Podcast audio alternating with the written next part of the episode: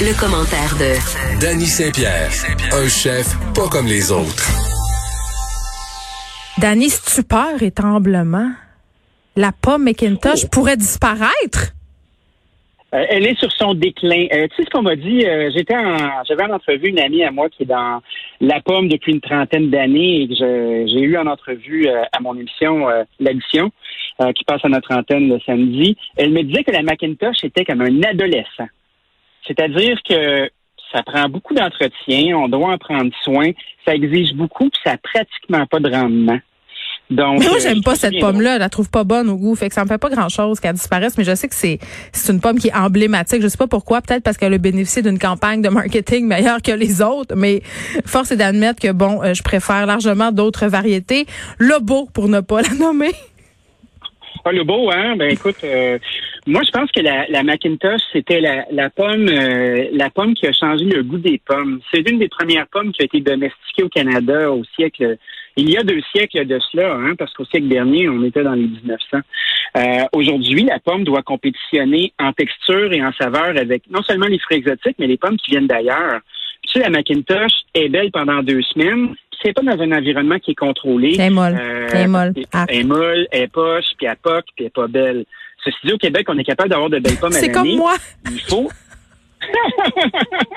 je pourrais pas en témoigner, tu sais, on est à distance, là.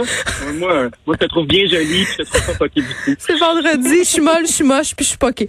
OK, tu voulais me parler euh, du retour des travailleurs de bureau. Est-ce que le centre-ville, puis la, la, notion de centre-ville est, est amenée à disparaître un peu partout, là? Ben, moi, je pense que euh, les gros parcs immobiliers sont appelés à reconsidérer l'espace qu'ils occupent. C'est drôle parce qu'il y a eu une conférence donnée par euh, la présidente d'Ivano Cambridge, Nathalie Paladichev, qui est euh, qui est à la tête d'un grand, grand, grand parc immobilier, puis justement qui a pris position sur qu'est-ce qu'un bon immeuble aujourd'hui? Un immeuble à revenus. Oui, non seulement un immeuble à revenus, mais tu sais, avec le télétravail, des bureaux d'avocats qui ont six étages dans une grande, grande tour vont peut-être avoir besoin que de, que de deux. Mm. donc, qu'est-ce qu'on fait avec cet espace-là?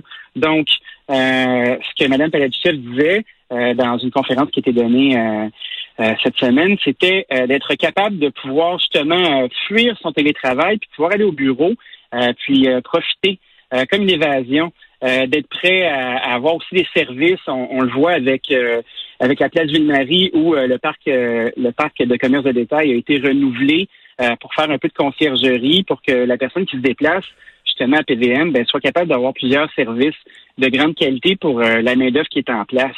Fait ça, c'est une piste, à mon avis. Puis tu as vu, euh, Danny, euh, les magasins Labbé. Tu sais, le magasin Labbé du centre-ville de Montréal, c'est, c'est la maison mère, là, c'est emblématique. Et Labbé est propriétaire de cet immeuble-là. Et a pris la décision que moi je trouve assez loufoque quand même, euh, même étant donné la conjoncture actuelle, de vendre son building pour garder ses magasins parce qu'ils sont en déficit depuis plusieurs années. Et tu vois, moi, je trouve ça plutôt euh, une mauvaise décision d'affaires, euh, même si les centres-villes désertent, on s'entend que la valeur en brique de leur immeuble euh, versus la valeur du commerce au détail. En tout cas, moi, c'est un gimmick que j'aurais pas pris. Je trouve ça très spécial de la part de la ville d'avoir pris ça. quand tu as besoin de liquidité, tu as besoin de liquidité. Oui, mais ils ont un bâtiment en plein cœur du centre-ville de Montréal. En tout cas, je trouve que c'est courte vue un peu. Moi, j'aurais mis la clé là. Je sais que c'est on a une relation très émotive avec la baie, mais moi, j'aurais mis la clé dans la porte. C'est ce que j'aurais fait. Ah ben écoute, euh, j'ai l'impression que c'est pour ça que toi et moi, on est ici à, à, discuter puis que les gens prennent des décisions d'adultes euh, à l'autre côté. tu sais, rendu là, euh, moi j'ai pas vu les états financiers puis tout ça. je pense que les centres-villes font face à de grands problèmes partout dans le monde parce que ça se vide. C'est comme un beigne. Hein? j'ai l'impression qu'on est à l'autre extrémité de la commute, comme on dit en bon français, de la banlieue vers le centre. j'ai l'impression qu'on va devoir réévaluer le fait d'habiter au centre-ville. Tu sais, quand on parle d'habiter dans un centre-ville, on s'imagine euh, dans, dans un terrain de jeu en béton, froid, dégarni de dames, où euh, on n'a pas l'impression qu'il fait bon vivre, où on garde notre auto en bas, puis on fait, euh, on vit dans une ville souterraine. J'ai l'impression qu'avec des initiatives justement de piétonisation de rue et puis d'activité, puis le fait de justement peut-être être capable d'habiter, euh, l'immeuble dans lequel tu travailles pour te rapprocher puis sauver du temps dans une journée, ça peut être des pistes de solutions. Moi, en tout cas, je vais regarder ça avec grande attention parce que je trouve qu'on a une opportunité en ce moment justement de réduire euh, l'empreinte de transport de nos euh, de nos gens qui doivent aller travailler en bureau. Ça, ça peut être une piste.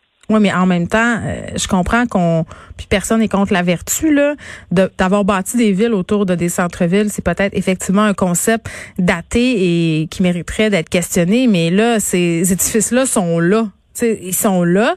Euh, qu'est-ce qu'on fait avec ces édifices-là? Je comprends qu'on veut peut-être leur trouver d'autres fonctions, réduire le parc immobilier, faire des condos. Je ne le sais pas, Dani, là. Mais là, tu sais, à un moment donné, il va falloir trouver une vocation à ces édifices-là. On va pas laisser pousser le, le lichen dedans, là. oui, c'est pas comme, comme dans Independence Day, là, Tout à fait. Ou dans des jeux euh, comme The Last of Us, où tu regardes des villes et puis qui sont euh, complètement dévastées. Moi, je pense que si on se donne l'occasion de réfléchir euh, par îlot, par immeuble, par lot, je pense que les propriétaires de ces immeubles-là ont l'occasion de, revoir les choses différemment. tu vois, comme Ivano Cambridge, c'est quand même le, bras immobilier de la Caisse de dépôt de classement du Québec. Ça probablement que tu vois, c'est quelque chose qui a été amorcé avec les food halls qui ont été installés, euh, justement le 4 cart à Place Ville-Marie. Mais qu'est-ce qu'ils vont faire, euh, ces gens-là? C'est là où je m'en allais. C'est food court de luxe. On, le sait pas. Ben oui, mais ces, ces food courts-là ont été installés justement pour la clientèle d'affaires, euh, la vie au centre-ville. Puis c'était vraiment le fun, ce projet-là. Puis c'est encore le fun, j'imagine, parce que c'est pas encore mort, mais il y avait toutes sortes de restaurants intéressants là. Là, ils se retrouvent un peu le bec à l'eau. On n'a plus de touristes, on n'a plus de gens au centre-ville. Ben, c'est des décisions qui étaient audacieuses parce qu'ils ont été faits avec un fonds qui était public. Tu sais, euh, j'ai hâte de hmm. voir qu'est-ce que les immeubles privés vont faire rendu là. Je suis très curieux de la suite. Dany Saint-Pierre, euh, merci. C'est déjà tout pour nous. On va se souhaiter une excellente fin de semaine. Merci à Frédéric Mockel à la recherche, Joanie Henry à la mise en onde. Je vous laisse avec Mario Dumont et Vincent Dessureau. À lundi, tout le monde, 13h.